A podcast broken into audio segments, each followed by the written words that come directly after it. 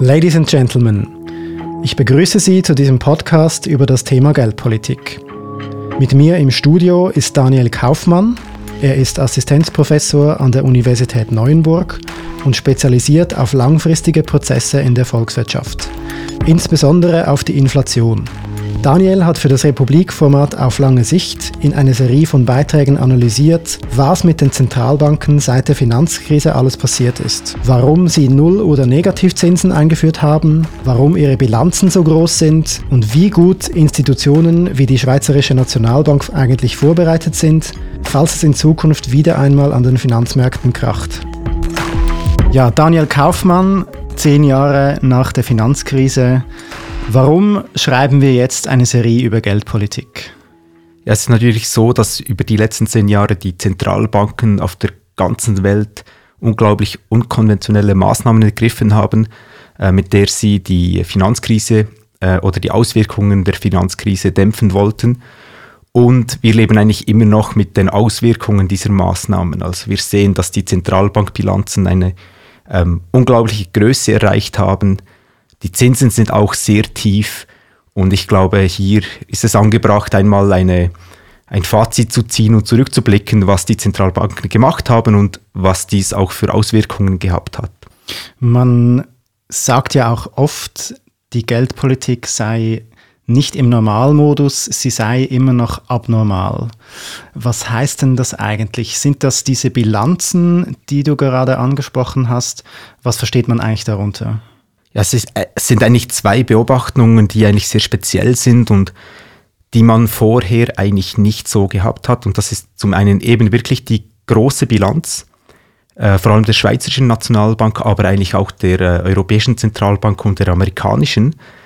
Und die zweite Beobachtung sind eigentlich die ähm, sehr tiefen Zinsen. Und hier haben äh, das, diese zwei Dinge sind natürlich ähm, auch vor allem die große Bilanz ist eigentlich ein Ausdruck der unkonventionellen Geldpolitik, die geführt wurde. Das ist ja auch etwas, was, was vielen Leuten ein bisschen Angst macht. Man, man liest, dass die Nationalbank äh, laufend Euros kauft oder bis vor kurzem hat sie das jedenfalls gemacht. Sie hat äh, Milliardenbeträge ähm, ausgegeben und, und damit äh, Wertpapiere gekauft in, in Euros, aber nicht nur, sondern auch in Dollars. Ähm, das sind, äh, da stehen mittlerweile so viele, so viele Wertpapiere in ihrer Bilanz, dass ähm, der Betrag bereits über 100 Prozent des BIP groß ist. Ist das eigentlich etwas, was dir Sorge bereitet, diese Größe der Bilanz? Also was ich zuerst sagen muss, ist, dass die große Bilanz wirklich ein Ausdruck der Geldpolitik ist, die geführt wurde. Also die, äh, die Nationalbank selbst sagt ja, ähm, sie habe die Geldpolitik in den letzten Jahren in erster Linie über die Ausweitung ihrer Bilanz geführt. Und da muss, ob man sich jetzt Sorgen machen muss oder nicht, ich glaube, es ist sicher nicht der Normalfall, es ist nicht eine Situation, ähm, die ich jetzt äh, speziell angenehm finde. Aber man muss sich auch überlegen, warum die Bilanz jetzt so groß ist. Warum ist die Bilanz dann gewachsen? Also erinnern wir uns, ähm, der Grund für die große Bilanz ist eigentlich, dass die Nationalbank Devisen gekauft hat, wie du schon ähm, erwähnt hast. Ähm, zum Teil hat sie auch andere unkonventionelle Maßnahmen getroffen, aber der, der Großteil der Bilanzausweitung entstand durch die Devisenkäufe. Und dies war eigentlich nur nötig, weil die Zinsen eben sehr tief waren. Also weil das normale Instrument der Geldpolitik, nämlich die Zinssteuerung, nicht mehr zur Verfügung stand, musste die Nationalbank eigentlich auf solche unkonventionellen Maßnahmen zurückgreifen. Verschlimmert wurde dies dann noch durch die Euro-Schuldenkrise, als Investoren einfach Angst hatten und ihre Anlagen versuchten in sichere Häfen zu bringen und die Nationalbank hat da sozusagen die Gegenpositionen eingenommen. Also stellen wir uns vor, die Nachfrage nach Franken ist gestiegen, weil die Investoren verunsichert waren.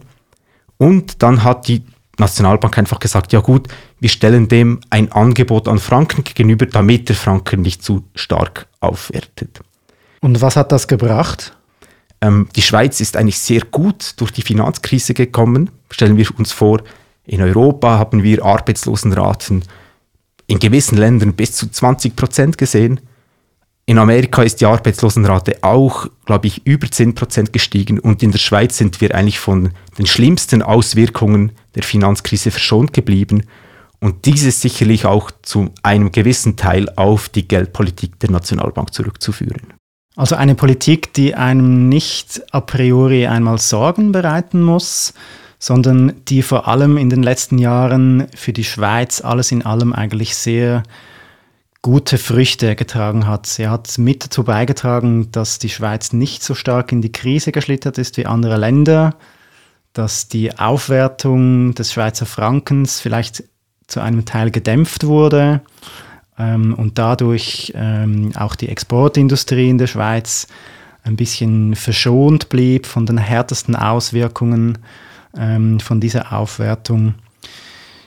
Jetzt ist es ja so, dass es nicht unbedingt ein Zufall ist, dass ausgerechnet die Schweiz solch drastische Maßnahmen ergreifen musste, also dass ausgerechnet die SNB ähm, im Vergleich zu, zum BIP der Schweiz eine so riesige Bilanz hat.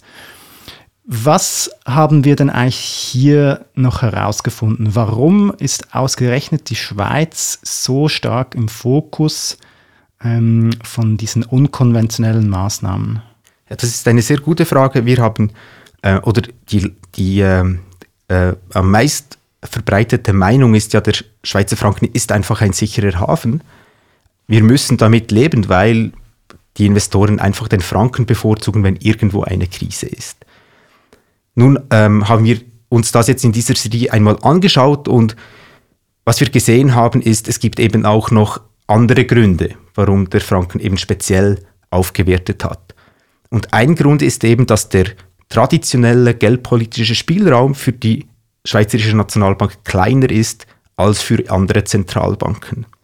Dies bedeutet, dass das Zinsniveau in der Schweiz generell tiefer ist als in anderen Ländern und dadurch die Nationalbank die Zinsen in einer Krise weniger stark senken kann als eben zum Beispiel die Europäische Zentralbank oder auch die amerikanische Zentralbank. Mhm.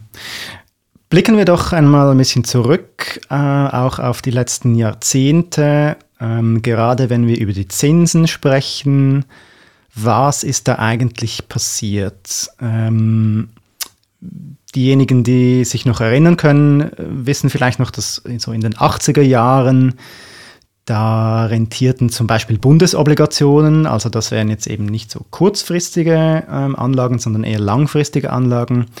Die rentierten ähm, mit 5, 6 Prozent ähm, heute ähm, ist das nicht mehr der Fall. Heute rentieren die eigentlich überhaupt nicht mehr. Sie werfen, sie werfen überhaupt keinen Zins mehr ab. Ähm, was ist da eigentlich, was ist da eigentlich passiert? Ja, wir beobachten tatsächlich einen starken Zinsrückgang und zwar so um die Mitte der 70er Jahre und dieser Rückgang hat also schon vor der Finanzkrise begonnen. Das ist auch wichtig zu sehen. Also die ähm, Maßnahmen der Zentralbanken während der Finanzkrise sind sicher nicht der einzige Grund, warum die Zinsen gefallen ist, sind. Da sind längerfristige Entwicklungen im Gange. Und eine wichtige Entwicklung für den starken Zinsrückgang ist eben der starke Rückgang der Inflation. Die Zentralbanken waren seit den 1980er Jahren eigentlich relativ erfolgreich damit, die Inflation eben auf ein tieferes Niveau zu steuern und dadurch sind auch die Renditen von sogenannten, von zum Beispiel Staatsobligationen relativ stark gesunken.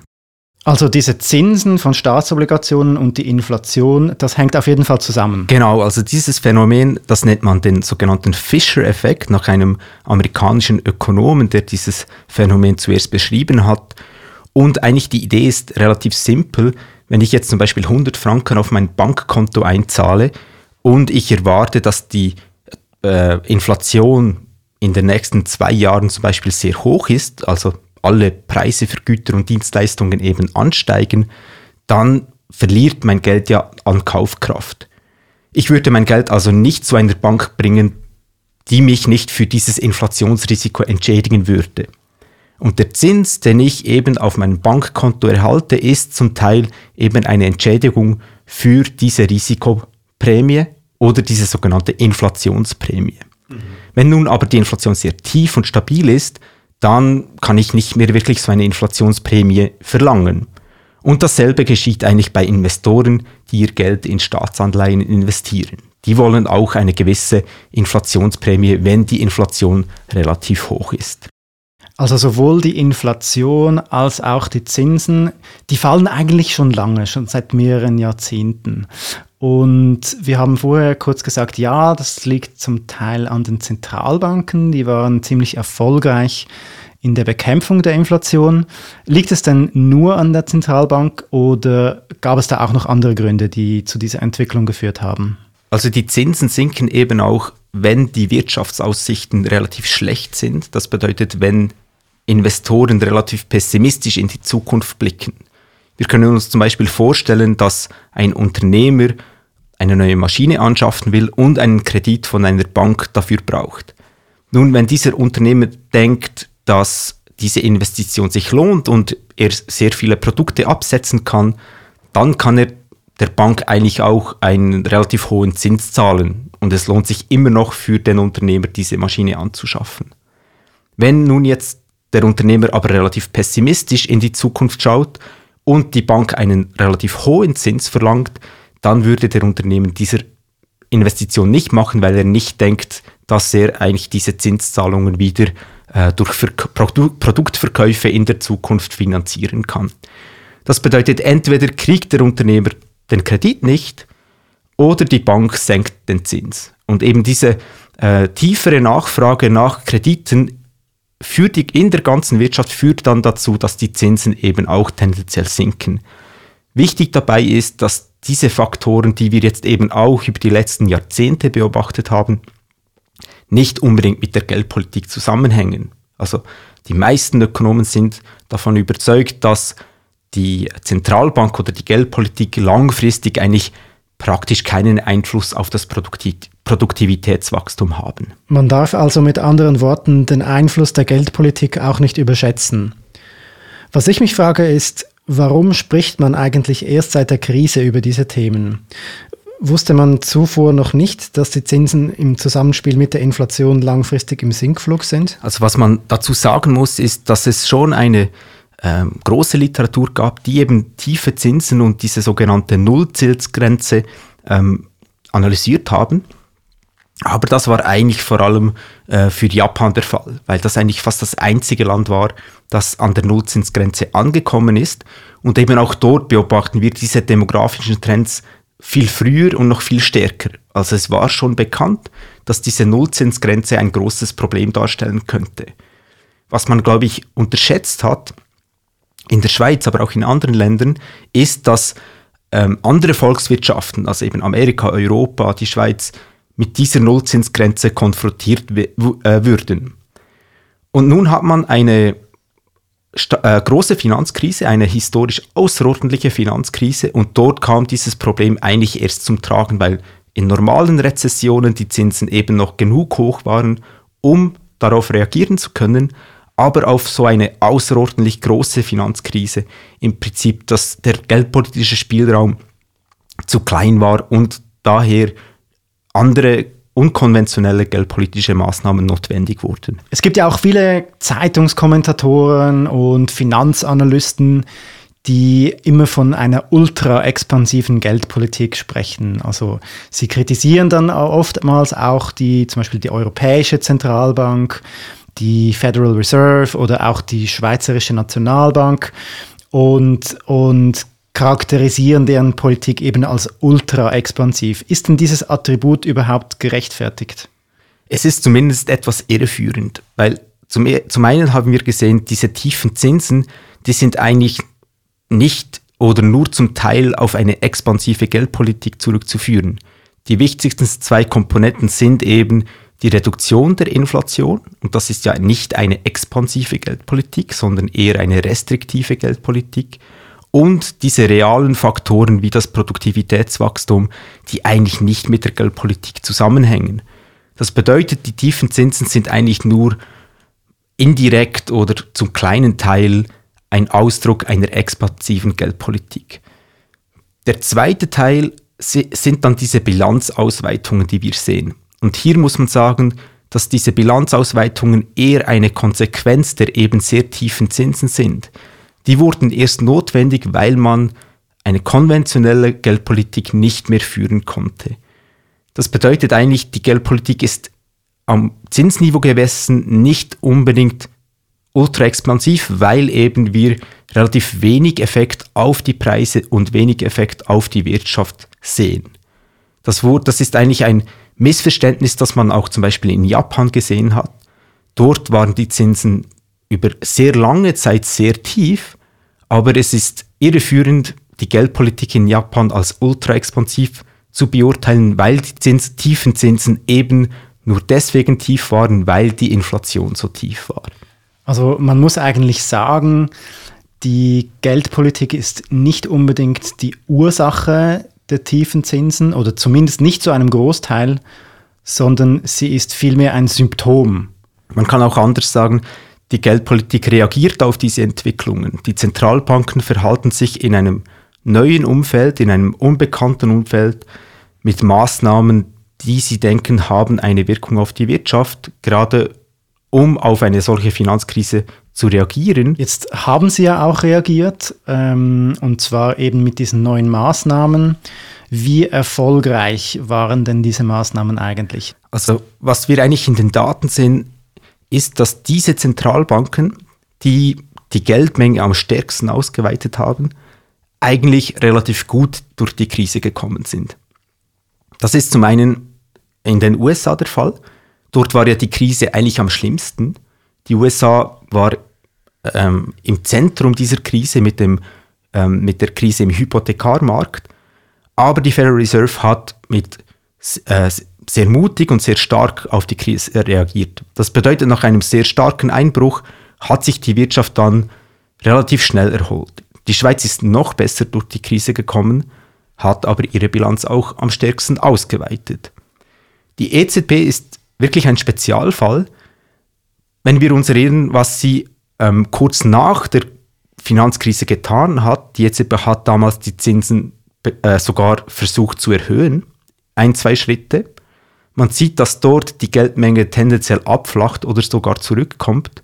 Und dann kam eigentlich der Einbruch mit der Schuldenkrise.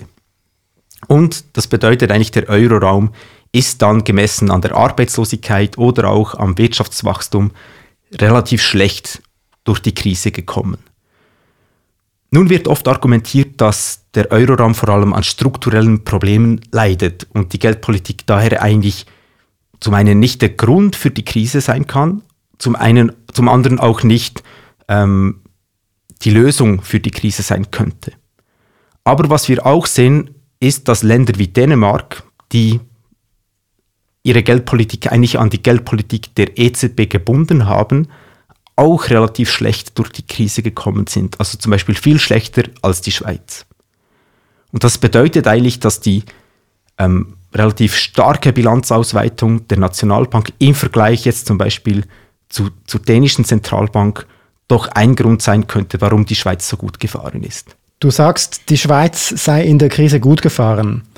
Trotzdem bemängelt Finanzminister Uli Maurer etwa, die SNB habe eine zu große Bilanz. Also ich glaube, wenn man sich an der großen Bilanz nicht stört, denke ich, muss man sich nicht allzu große Gedanken machen.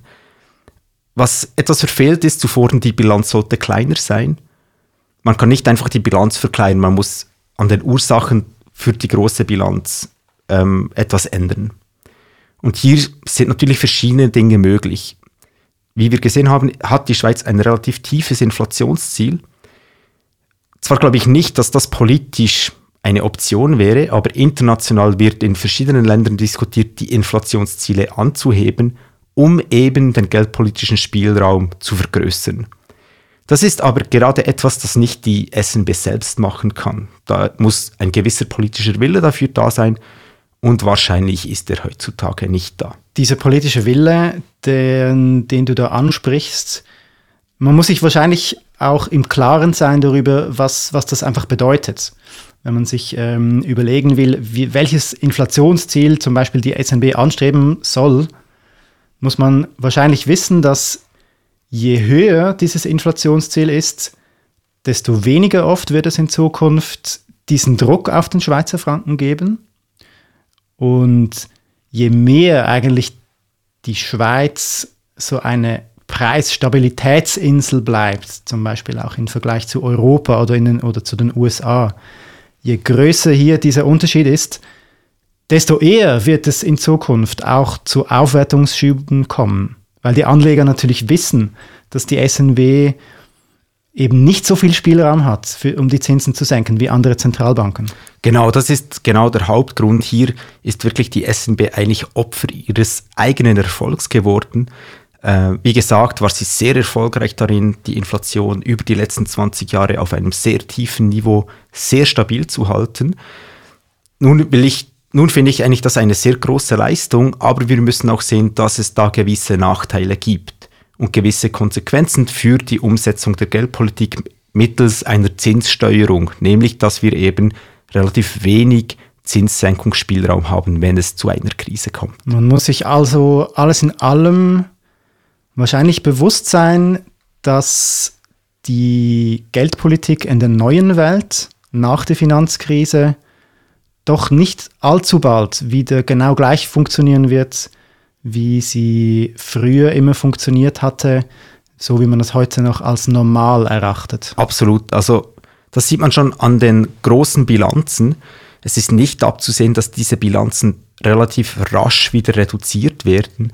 Und das bedeutet auch, dass auf einer operativen Ebene die Zinssteuerung nicht mehr gleich funktioniert. Also auch die amerikanische Zentralbank hebt jetzt die Zinsen an, aber operativ macht sie dies auf eine andere Art, als sie dies früher gemacht hat. Und hier wird es in Zukunft dann interessant, zu äh, interessant sein zu sehen, wie das die Nationalbank umsetzen wird. Das wird auch ein kommunikativ nicht ganz eine einfache Übung werden. Das ist sicher kommunikativ nicht so eine einfache Übung. Ähm, wenn die Nationalbank zum Beispiel jetzt eine äh, Bilanzverkleinerung ankündigen würde, dann könnte das zum Beispiel zu Aufwertungsdruck auf den Franken führen, weil wir ja wissen, dass die Nationalbank vor allem ausländische Wertschriften auf der Bilanz hält. Also sie würde dann sozusagen Euro verkaufen, wenn sie die Bilanz verkleinern würde. Hier gibt es andere technische Mittel, wie man ähm, Liquidität aus dem System ziehen kann. Das ist technisch gesehen nicht so ein großes Problem, aber eben wirklich die Umsetzung wird nicht mehr so sein, wie wir dies gewohnt waren. Wir werden uns mit anderen Worten also noch auf einiges gefasst machen müssen in der Zukunft und wir bleiben mit unserer Berichterstattung auf jeden Fall dran. Daniel Kaufmann, herzlichen Dank, dass du ins Studio gekommen bist. Herzlichen Dank für die Einladung.